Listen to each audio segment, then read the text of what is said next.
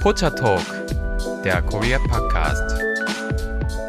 Hallo und herzlich willkommen zu Pocha Talk, euer Lieblings-True Crime Korea Podcast mit Lisa und Delilah. Ja, wir wollen unseren Versprechen nahe kommen. Ähm, ich muss einen kleinen Disclaimer geben. Heute wird es, glaube ich, für euch True Crime Fans ein bisschen frustrierend. Aber wer True Crime kennt, der weiß, dass so manche Fälle einen manchmal nicht immer mit Happy End dastehen lassen. Oh, okay, okay. Auch kein, kein Happy End bei True Crime. Das ist aber sehr ungewöhnlich. Wir sind tatsächlich ein bisschen in der Zeit zurück, aber die Story zieht sich auch ein bisschen. Es geht ins Jahr 1972. Da war Korea noch wirtschaftlich in einem ganz anderen Status. Und wir sind in der Stadt Chuncheon. Und zwar Chuncheonji, das ist in Gangwon-do. Tatsächlich heißt sie übersetzt aus Deutsch Fluss des Frühlings. Also der Name der Stadt ist eigentlich total schön dafür, dass sie jetzt leider die Hauptrolle spielt. Es ist sogar die Hauptstadt der Provinz Gangwon-do. Und es ist eine Großstadt, in Anführungszeichen, für Korea von 285.000 Einwohnern. Also an sich kann man sich schon vorstellen, es ist eine große Stadt, aber für Korea doch immer noch in sehr kleinem Bereich tatsächlich. Mhm. Und es hat halt eher so landschaftlich reizvolle Umgebungen, die für gerade auch Leute aus Seoul Seoul, also in Korea selber, ganz attraktiv sind, um dorthin zu reisen. Für uns Deutsche ist diese Stadt vielleicht auch nicht ganz unbekannt, denn es gibt berühmte Personen, die aus dieser Stadt kommen, und zwar berühmte Fußballer, die sogar in Deutschland gespielt haben. Ah.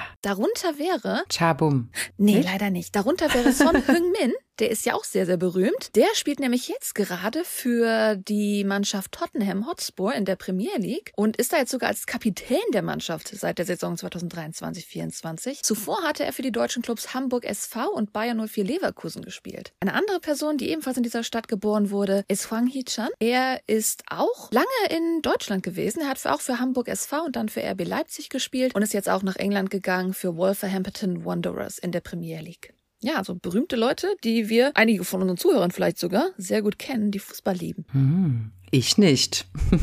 naja, auf jeden Fall sind wir jetzt in den 70ern und auch wenn das jetzt die Hauptstadt von Kangwon-do ist, kann man sich vorstellen, das ist noch alles sehr, sehr ländlich gewesen. Also wer vielleicht das Drama Reply 1988 gesehen hat, so könnte ich ungefähr die Häuser vorstellen. Noch älter und noch kleiner, vielleicht sogar. Und ist natürlich auch sehr ländlich gestreut. Das heißt, sie sind auch meistens sehr von Feldern umgeben. Hier ist jetzt nicht Haus an Haus, sondern hier ist wirklich auch Platz dazwischen, wie uns so heutzutage von Korea vielleicht gar nicht unbedingt kennt. Wir sind am 27. September 1972 und und wir treffen einen kleinen Jungen, der ist zehn Jahre alt und der heißt Jeho. Und Jeho wird von der Schule von seinem Papa abgeholt und der Papa bringt ihn in Eile. Wir müssen jetzt ganz, ganz schnell irgendwo hin. Ja, aus der Schule holt er ihn abgeholt und bringt ihn zu einer Polizeibox. Und ich sage jetzt Polizeibox, das klingt jetzt mal komisch. Das ist mhm. in Korea sehr häufig der Fall. Diese Polizeistation, diese richtig großen, die gibt es nicht so viel in Korea. Was man stattdessen ganz viel hat, sind wirklich so, ja, man nennt es halt so eine Box, das ist so eine Art ganz kleine Station für die Polizei, die aber dadurch mehr verstreut sind. Sogar in der großen Stadt von Seoul hat man eher diese kleinen Boxen überall in den Dongs verteilt, anstatt so eine große Polizeistation. Mm, ja. Habt ihr vielleicht ein Drama schon mal gesehen? Das ist einfach dann wirklich, du gehst rein, da sitzen halt dann sofort schon die Offiziere an ihren, an ihren Schreibtischen. Also so eine Box muss ich das vorstellen. Ja, er hat also jetzt Jeho zur Polizei gebracht und man glaubt es nicht, dieser zehnjährige Junge wird jetzt verhört gerade. Die Polizei fragt ihn, hast du gestern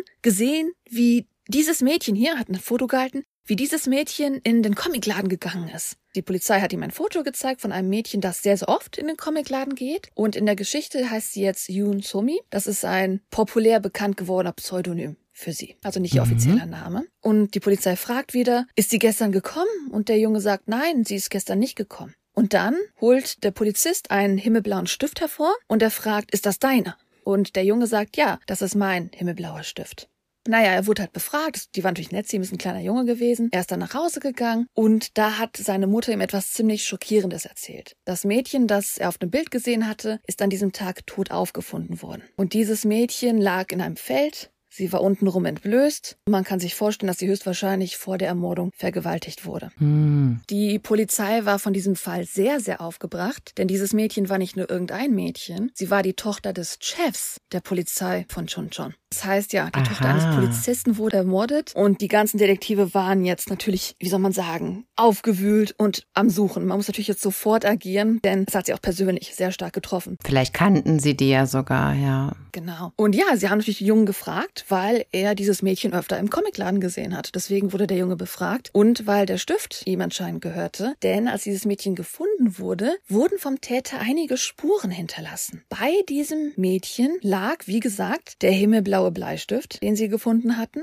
Und ein etwas länglicher, etwas schmutziger Kamm, also mit dem man die Haare sich bürstet. Und na, laut einigen Quellen, nicht alle sagen das, war in der Hosentasche von dem Mädchen noch so eine Art TV-Ticket. Also entweder so ein Werbeflyer oder halt wirklich so, einen, so ein Kaufding. Also im Endeffekt irgendwas über den Fernseher war in der Hose des Mädchens. Naja, auf jeden Fall waren das die Sachen, die halt entdeckt wurden, die dann als Spuren natürlich genutzt wurden, wie man irgendwie herausfinden kann, was jetzt mit diesem Mädchen passiert ist. Am nächsten Tag, nachdem halt Jeho befragt wurde, hat die Polizei dann auch Jehos Vater befragt. Jehos Vater ist 38 Jahre zu der Zeit und er besitzt den Comicbuchladen. Der Comicbuchladen, in dem Yun Sumi meistens auch halt zu Besuch ist, wo sie halt, halt die Comics drinne liest, also vielleicht im Koreanischen eher muss man sagen die Manhwa, so also ein Manga-Laden kann man sagen, ist das eher. Mhm. Sie befragen ihn besonders, weil sie haben so leichte Vermutungen, ob er Ahnung haben könnte. Denn das Haus von Yun Sumi ist nur 200 Meter entfernt vom Comicladen. Und das ist natürlich für diese dörflichen Verhältnisse das nächste Haus an ihrem Haus. Muss man sich wirklich vorstellen. So weit stehen die mhm. auseinander und dazwischen sind überall halt Felder im Endeffekt.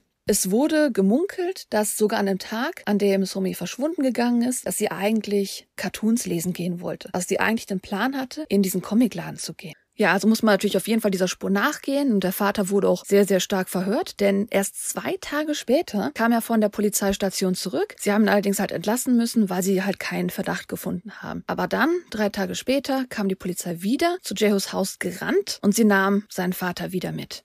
Zwei Tage darauf dann hat die Polizei die Ergebnisse der Untersuchung bekannt gegeben und sie haben gesagt, der Verbrecher des Vergewaltigungsmordes an der Tochter des Polizeichefs ist der Besitzer des Comicladens. Also stellte sich jetzt heraus, Aha. dass mit Namen, also der Vater von Jeho, mit Namen Jong Won Sop, der Besitzer des Comicladens, als Schuldiger von der Polizei erklärt wurde. Da gab es einige Anhaltspunkte für, weswegen er als schuldig erklärt wurde. Und zwar gab es einige entscheidende Zeugen, die gegen ihn ausgesagt hatten. Die erste Zeugin war Frau Lee, die nebenan wohnte. Und das ist eine Dame, die, ja, wie gesagt, halt in der Nähe wohnte und dann auch der Familie oft bei, bei der Wäsche geholfen hat. Einfach so nachbarschaftlich miteinander arbeiten, helfen. Und als sie bei der Wäsche geholfen hatte, hatte sie beim Waschen der Unterwäsche von Jehos Vater einen komischen Fleck gefunden. Und man hat vermutet, dass das Blut war, das in seiner Unterwäsche hängt. Mhm. Der zweite Zeuge, der aufgetaucht ist, war eine Frau Lim, eine Angestellte in dem Comic Comicladen sogar. Und ähm, sie hatte gesagt, dass der Kamm, der in der Szene gefunden wurde, also in dieser Tatszene gefunden wurde, dass das ein Kamm war, der oft von Jehos Vater benutzt wurde. Okay. Und zuletzt natürlich das Zeugnis über den Bleistift. Das war so ein bisschen auch der Nagel im Sarg. Der Bleistift, der natürlich neben der toten Person gefunden wurde, war der Stift, der seinem Sohn Jeho gehörte, der himmelblaue Stift. Ach,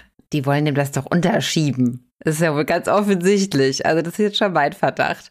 Also so doof kann ja kein Mensch sein. Dann da drei persönliche oder ja, also ein, zwei persönliche Gegenstände und dann auch noch ein Blutfleck irgendwo an der Kleidung. Also so doof kann keiner sein. Kann kein Täter sein, glaube ich. Manche Quellen sagen zudem, dass dieses TV-Ticket, wie das genannt wird, das in der Hosentasche des Opfers war, dass die Jeo-Familie genau dasselbe Modell selber im Haus hatten. Das ist jetzt ja nicht so ein großer Beweis. Deswegen sage ich, ist das einfach nur in manchen Quellen aufgeführt. Mhm. Also noch ein dritter Beweis möglicherweise. Am 10. Oktober, also das waren ungefähr dann 13 Tage, nachdem Yun Sumi aufgefunden wurde, hat also dann Jehos Vater gestanden, nach diesen ganzen Beweisen, dass er das getan hatte. Und hier Was? sollten die Beweise gegen Bonsop nicht enden, denn es wurden zu dieser Zeit ziemlich schockierende Tatsachen öffentlich enthüllt. Eine Mitarbeiterin im Comicladen sagte, dass als sie im August 1970, also vor zwei Jahren, bevor das hier passiert ist, in diesem Comicladen ein Nickerchen gehalten hat, kam Jung Won Sok und hat sie vergewaltigt. Und er sagte, Was? dass er sie umbringen würde, wenn er das hier, wenn sie das jemandem erzählen würde. Also hatte sie halt keine Wahl, außer diese Situation zuzulassen. Und das war nicht alles. Denn daraufhin wurde eine weitere Beschwerde bekannt, ebenfalls eines sexuellen Übergriffes, ebenfalls ein Mädchen, das auch in einem Comicladen gearbeitet hat. Sie war zu dem Zeitpunkt nur 14 Jahre alt. Mhm. Ja, man kann sich vorstellen, dieser ganzen Enthüllungen, die jetzt preisgegeben wurden, dass die Reaktion des Dorfes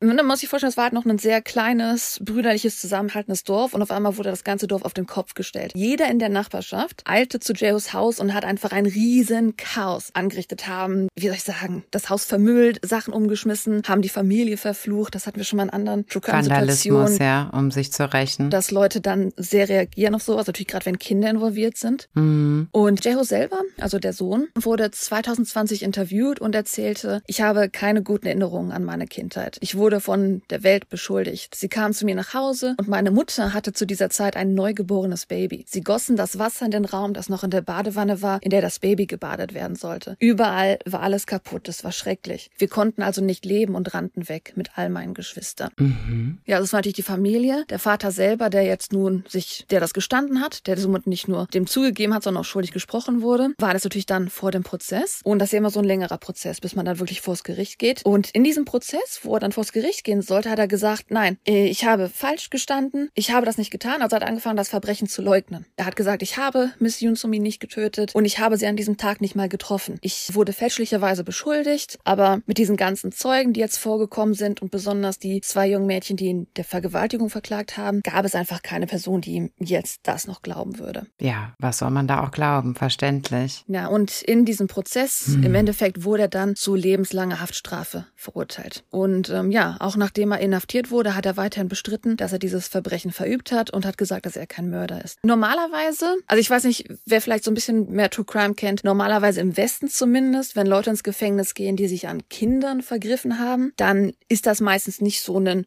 gutes Leben, wenn man ins Gefängnis geht, für eine Person dieser Art. Mm, ähm, mm. Ob es jetzt in Korea zu der Zeit nicht so. Das hört man, ne? Also auch aus internationalen Gefängnissen, glaube ich, ne? Genau, da hört man eher, dass das ist ein Verbrechen, das gar nicht grün gesehen wird. Also da ist es gefährlich, im Gefängnis zu leben, sage ich mal anders so. Für ihn tatsächlich, aber vielleicht auch, ob es in Korea zu der Zeit nicht so war, ich weiß es nicht. Für ihn war es im Gefängnis irgendwie ganz anders. Jong Won Sop wurde im Gefängnis. War ganz chillig.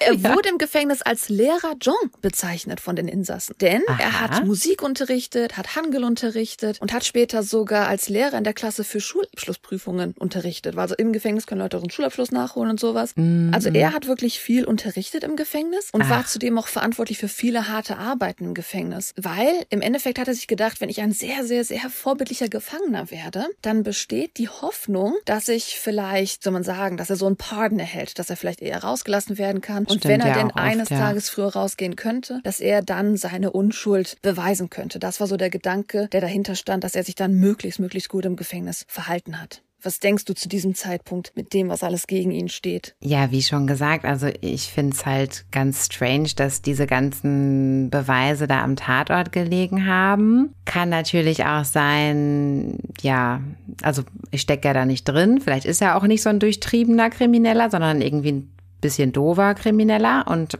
hat sich die Sachen da, ähm, hat, hat er nicht dafür gesorgt, dass, dass die Beweise verschwinden. Dann frage ich mich natürlich, warum hat er es gestanden? Dann haben ja noch mehrere andere Frauen gegen ihn ausgesagt und dann hat er es wieder zurückgenommen. Also das ist jetzt alles ein bisschen, äh, naja, man weiß es nicht. Mhm. Ja, also man weiß nicht genau. Und eines Tages, wo er noch im Gefängnis saß, hat er Besuch bekommen im Gefängnis von einer Person, die Rechtsanwalt ist. Und zwar vom Rechtsanwalt I. Bomjol. Und der hat gesagt, lass mich dir helfen. Ich habe deine Geschichte gehört gehört und bin zu dir gekommen, denn wenn man sich die Geschichte genauer anguckt, dann sind da ziemlich schockierende Sachen dabei. Es gibt ja meistens oft so Verhörungsaufzeichnungen, die vielleicht eher so aus dem Prozess geheim gehalten wurden, nicht wirklich da drinne waren und dann selber, was Bonshop im Gefängnis erzählt hat, was ihm passiert ist. In diesen Aufzeichnungen und dem, was er erzählt hat, wurde gesagt, dass für mehrere Tage ununterbrochen, als er bei der Polizei war, wurde er gefoltert.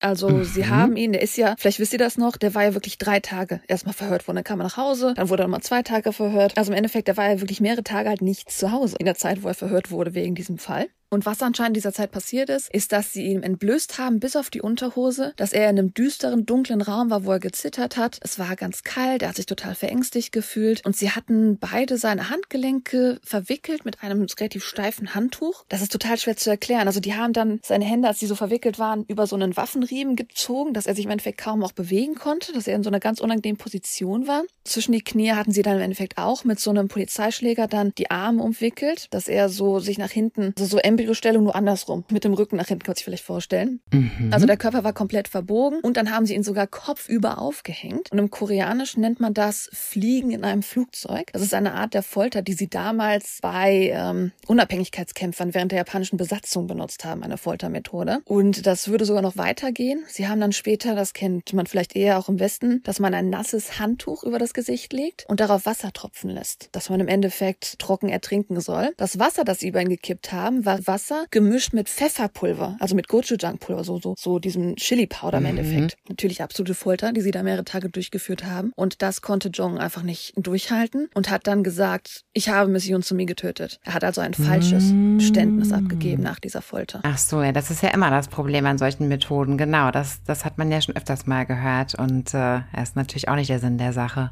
Ah. Ja, und nachdem er von diesen schockierenden Informationen erfahren hat, der Anwalt, hat er gesagt, okay, ich muss ein bisschen weiter gucken. Er hat sich dann die Ermittlungsunterlagen gründlich durchgesehen und hat mehrere komische Sachen bemerkt. Es gab schon am ersten Tag, als natürlich das Mädchen gefunden wurde, hat man eine Karte des Tatorts angefertigt. Es war noch in den 70ern, also waren viel mit der Hand gemalt und sowas. Man hat halt diese Karte angefertigt, hat geschrieben auf der Karte, hier ist die Leiche gefunden, hier stehen die und die Häuser. Und anstelle, dass dort steht, Jong Won Sops Haus, stand dort bereits Haus des Verdächtigen am ersten Tag. Das ist natürlich sehr, sehr auffällig, dass er schon am ersten Tag als Verdächtiger aufgeführt wurde. Mhm. Zudem gab es auch einen Bericht vor Ort. Und zwar, ich meine natürlich, es sind ja grauenvolle Dinge passiert mit dem Mädchen, das dort aufgefunden wurde. Und das heißt, auch in der Nähe von dem Mädchen wurden Exkremente im Tatort entdeckt. Diese Exkremente wurden natürlich eingesammelt, weil man vermutet, dass die Exkremente des Opfers sind, die halt bei dieser Tat entstanden sind. Das heißt, man hat die Exkremente halt versendet. Und eigentlich, wenn man solche Informationen versendet, auswerten lässt, vor allem in den 70ern, das ist ja nicht in einer Stunde geschehen. Das äh, braucht ja in der Regel in den 70ern mehrere Tage, vielleicht sogar eine Woche. Mhm. Aber dennoch, bereits an einem Tag, wo es entdeckt wurde, wurde gesagt, ausgewertet als, bestätigt als Exkremente des Opfers. Aha. Das heißt, wir können vermuten, 1972, diese Technologie so schnell zu handeln existiert gar nicht. Diese ganzen Informationen wurden manipuliert. Sehr wahrscheinlich manipuliert. Mhm. Und es gibt noch ein paar andere Sachen, die etwas seltsam waren. Und zwar natürlich dieses Timing dieser plötzlich verfügbaren Zeugnisse. Dass innerhalb dieser kurzen Zeit diese ganzen Leute hervorkamen und diese Zeugnisse gegeben haben, die im Endeffekt den Nagel in den Sarg getrieben haben. Ja, ist das komisch? Das kann ich jetzt nicht beurteilen. Ja, vielleicht, wenn, vielleicht waren es auch wirkliche Opfer und die sich dann halt motiviert gefühlt haben, weil so nach dem Motto, oh, jetzt ist ja sogar jemand zu Tode gekommen, jetzt reicht's. Könnte ich mir auch vorstellen. Achso, ja gut, ich meine nicht unbedingt, dass ich jetzt gegen diese Mädchen spreche, sondern einfach auch die ganzen anderen Sachen, die gesehen wurden. ne, Dass die Frau Lee kam, so. dass die Frau Lieben kam und sowas, dass solche Sachen gesagt wurden. Hm. Was man natürlich nicht beweisen kann, aber was ein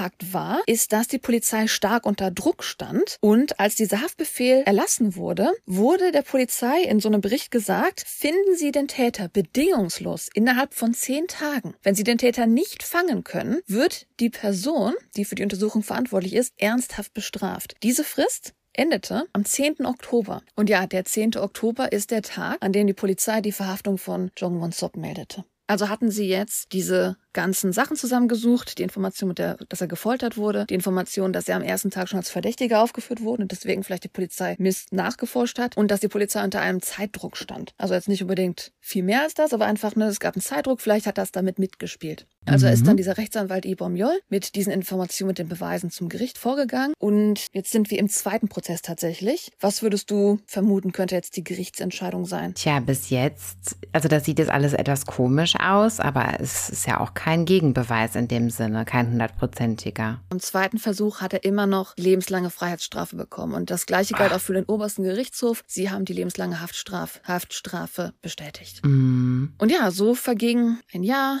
zehn Jahre, 15 Jahre. Und wie schon zuvor erwähnt, Oh John Gott, wie schrecklich. hat sich zu dieser Zeit wie ein Musterhäftling versucht zu benehmen und wurde auch von seinen Mitinsassen sehr, sehr respektiert. Und interessanterweise, also das würde man bei einem Vergewaltigungsmord tatsächlich nicht erwarten. Gut, Korea ist natürlich auch ein bisschen anders, wenn man so bei manchen Fällen guckt. Aber er wurde tatsächlich zu Weihnachten als eine Art Verzeihung freigelassen, nach 15 Jahren und zwei Monaten nach dem zweiten Prozess. Als eine Art Verzeihung, also hat man jetzt an seine Nichtschuld anerkannt? Nein, also es war eher so, so ein Paden, dass die Zeit verkürzt wurde, wie in Amerika. Ah ja, okay. Mhm. Genau, also es ist keine so, du bist unschuldig, sondern eher so eine Verzeihung im Sinne von, du hast dich gut verhalten, du kannst jetzt schon ein bisschen eher raus. Also er ist auf jeden Fall Komm. noch schuldig, offiziell Geh raus. Okay. Genau, und eines Tages bekam er einen Anruf aus Seoul. Von wem hätte er wohl einen Anruf erhalten können? Nach 15 Jahren. Naja, er hat ja noch Familienangehörige, wahrscheinlich von denen. Vom Rechtsanwalt Lee Bum-Yol.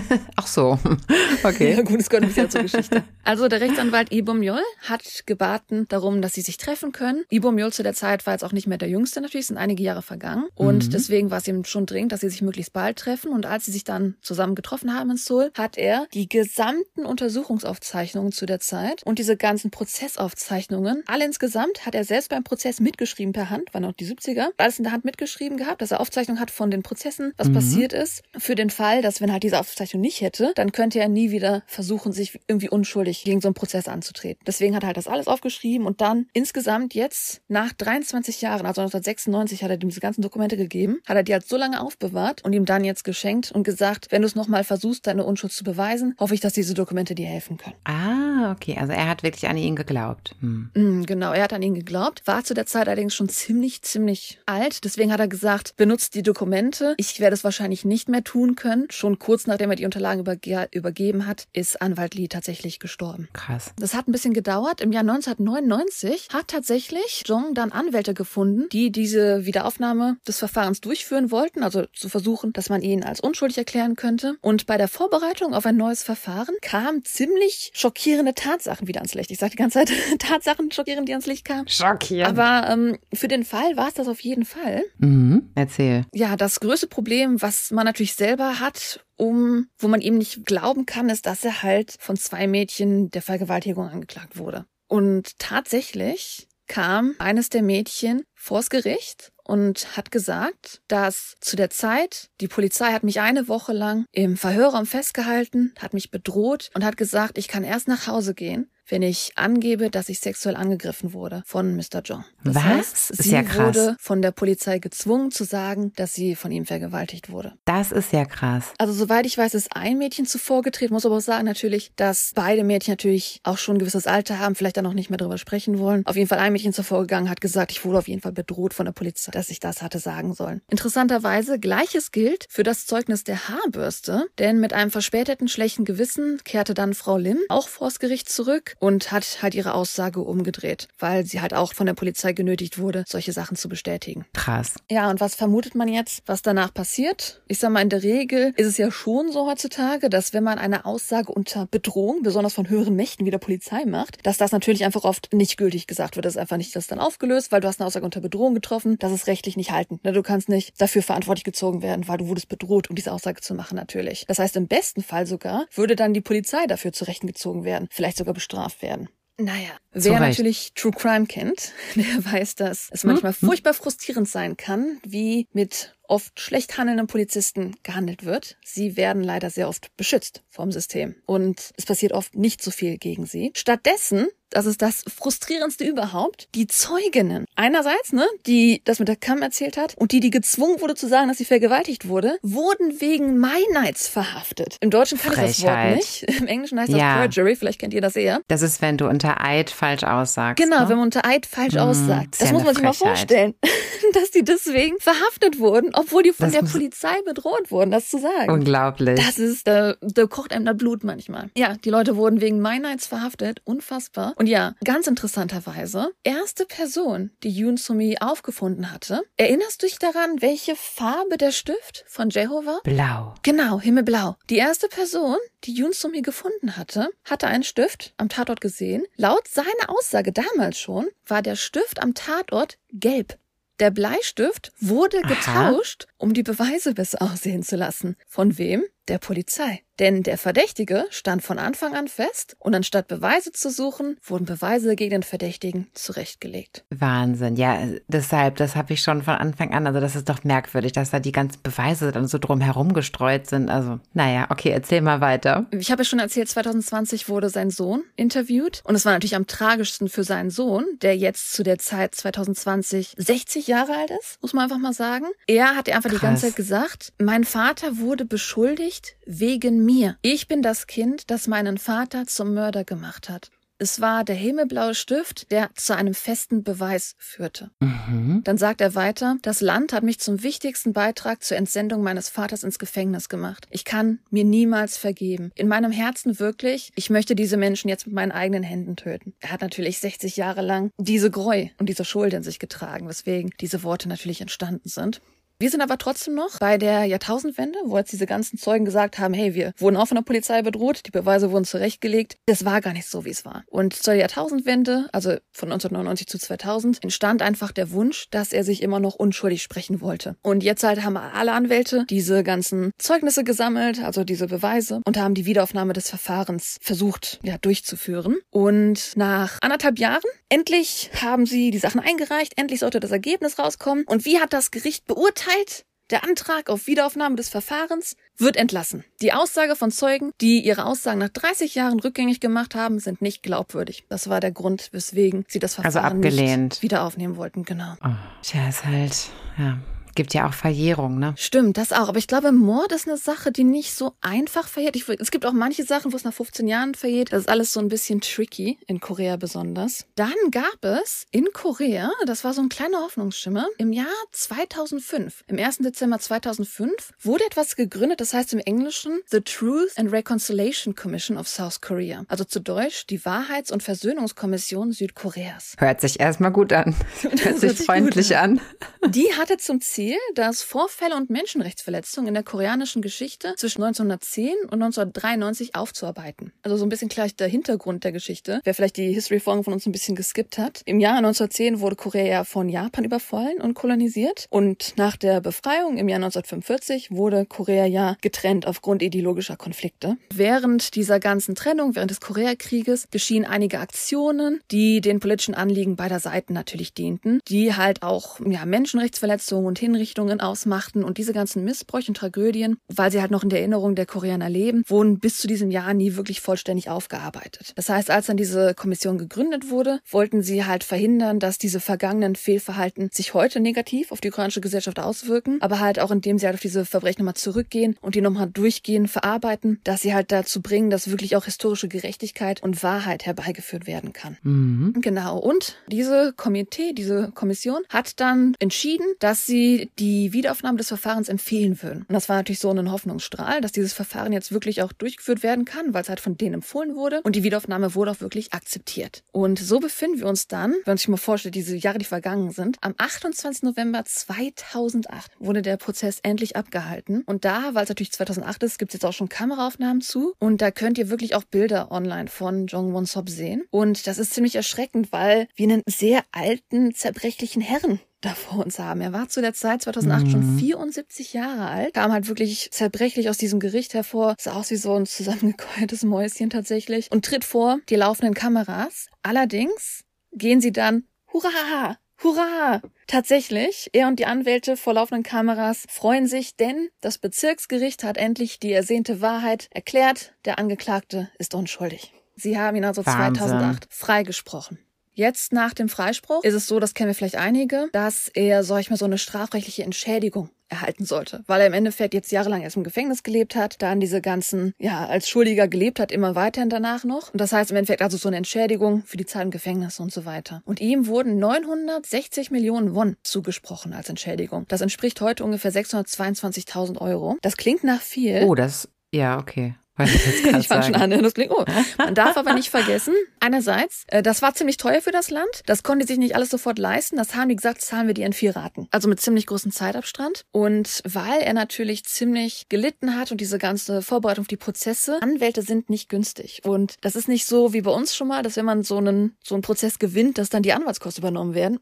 Das musste der trotzdem alles die Jahre natürlich selber zahlen und die wurden ihm auch nicht erstattet. Das heißt, er war durch diese ganzen Prozesse hoch verschuldet. Hoch verschuldet. So sehr, dass am Ach Ende so, fast nichts mehr natürlich. von dieser Entschädigung übrig geblieben ist. Klar, ist ja nicht äh, umsonst, ja sicher. Mm, Also hat er tatsächlich Klage gegen das Land auf Schadensersatz eingereicht. Und im ersten Versuch wurde dann beschlossen, dass er 2,6 Milliarden Won als Schadensersatz erhalten soll. Das ist ein Wert von ungefähr 1,7 Millionen Euro. Das muss ich auch mal vorstellen, das ist ziemlich krass. Wahnsinn. Allerdings hat das Berufungsgericht dann auf einmal eine ziemlich seltsame Entscheidung getroffen. Kaufen. Nicht ein Cent davon soll ausbezahlt werden. Überhaupt nichts. Mhm. Das war das Urteil. Weil er hätte innerhalb von sechs Monaten die Klage einreichen sollen und versäumte diese Frist von zehn Tagen. Das heißt also, anstatt sechs Monate hat er sechs Monate, zehn Tage diese Klage eingereicht und deswegen sollte er jetzt keinen Cent bekommen. Hier ist allerdings eine ziemlich große Unverschämtheit versteckt. Zum Zeitpunkt des ersten Versuchs lag das Auslöschungs, diese Auslöschungsdeadline für Schäden innerhalb von drei Jahren. Und plötzlich wurde sie auf sechs Monate reduziert. Mhm.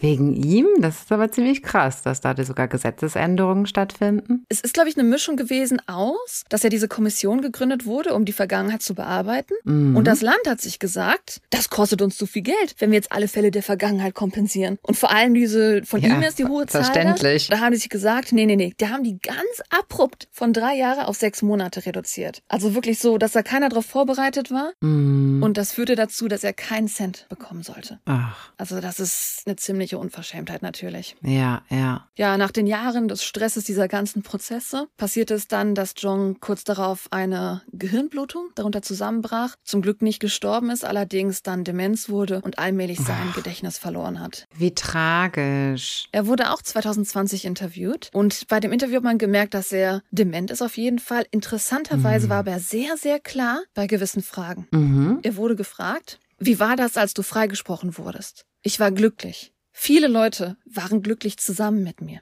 Dann wurde er gefragt, wenn Sie zu irgendeinem Moment in der Vergangenheit zurückkehren könnten, wohin möchten Sie zurückkehren oder zu welchem mhm. Zeitpunkt möchten Sie zurückkehren? Und er sagte, in einer Welt ohne Folter. Ich möchte ohne Folter leben. Ich wurde zusammengeschlagen. Ich wurde viel geprügelt. Ich wurde so sehr geprügelt, dass Exkremente rauskamen. Also zu der Zeit dieses Interviews in 2020 merkte man, dass sogar, obwohl er so, so viel vergessen war, seine ganzen Erinnerungen, dass dieser Punkt in seinem Leben er ihn nicht vergessen konnte. Wahnsinn, ja, ja. Ja, sowas kann man sich natürlich gar nicht vorstellen. Ja, und traurigerweise dann am 28. März 2021 im Alter von 87 Jahren ist Jong Won-sop verstorben. Hm, Tragödie, sowas. Also das finde ich ehrlich gesagt so scary, dass dann den Leuten so Sachen passieren, ja, wo die gar nichts dafür können und auch vor allem halt nichts dagegen tun können. Unglaublich. Ja, vor allem Tragödie. Die wahre hm. Tragödie ist, dass wir zwei Opfer haben und keine Gerechtigkeit. Ich meine, wir Ach dürfen so, ja nicht vergessen, natürlich. dass diese Geschichte mit einem grauenvollen Vergewaltigungsmord an einem jungen, unschuldigen Mädchen begonnen hat. Zudem, Stimmt, das habe ich tatsächlich schon ganz vergessen. ja.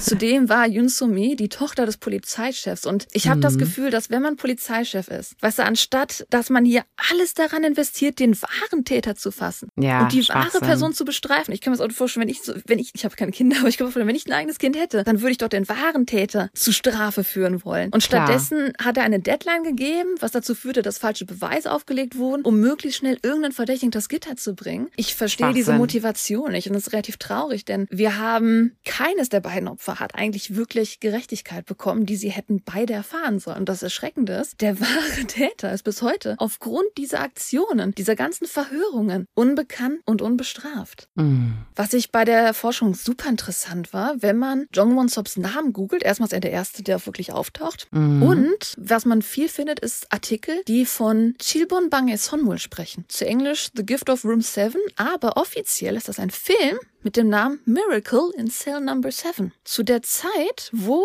Jong Won-sop noch gelebt hat, wurde dieser Film produziert und er ist inspiriert von seinem Leben. Ist nicht natürlich eine 1 zu 1 Erzählung, aber ist inspiriert von seinem Leben Ach. über einen Vater, der unschuldig ins Gefängnis geschickt wird. Und das ist ein super, super, super erfolgreicher koreanischer Film. Ach, koreanischer, sorry, dann vertue ich mich. Äh, jein, genau. Also Miracle in Cell Number 7 ist halt ein südkoreanischer Film aus dem Jahr 2013 mhm. und bei Kosten von lediglich circa 2,3 Millionen Euro hat er eine Zuschauerzahl von über 12 Millionen erreicht. Das ist eine Mischung aus mhm. Familiendrama und Komödie und ist somit mhm. heute auch noch einer der finanziell erfolgreichsten Produktionen aller südkoreanischer Filme, die die 10 Millionen Zuschauermarke erreicht hat. Ach, und weil krass. dieser Film so erfolgreich ist, also viele Leute empfehlen diesen Film auch tatsächlich, weil er so erfolgreich ist, wurde er von verschiedenen Produktionen einfach auch noch neu gemacht. Es gibt eine mhm. indische Produktion, eine türkische Produktion, eine philippinische Produktion, eine indonesische Produktion. Also eine sehr, sehr berühmte Geschichte tatsächlich. Krass, ja. Inspiriert von zwei Menschen, die keine Gerechtigkeit bekommen haben. Das ist das Frustrierende an dieser Geschichte. Heute. Ja, also solche Justizirrtümer sind wirklich äh, frustrierend. Vor allem, es sind ja nicht mal Irrtümer. Es wurde ja wirklich auf, ja, offensichtlich äh, ein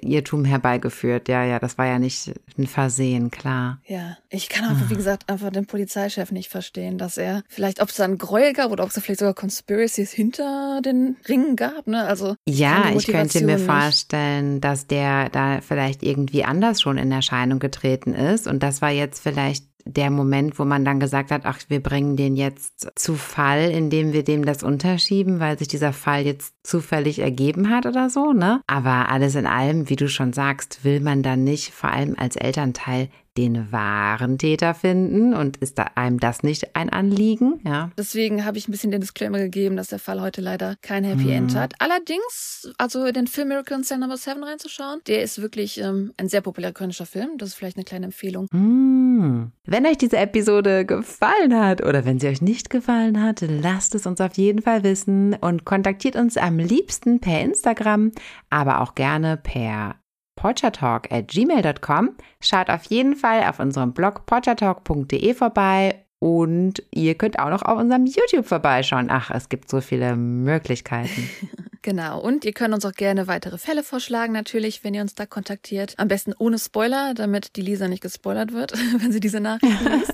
Und ja, ich hoffe natürlich, dass ihr alle sicher bleibt. Und das Beste ist immer, sich sofort einen Anwalt zu holen. Das ist, glaube ich, das, was man aus solchen Sachen lernen kann. Dann wünsche ich noch einen hoffentlich sicheren Morgen, einen guten Mittag, einen guten Abend. Tschüssi! Tschüss, Anjang.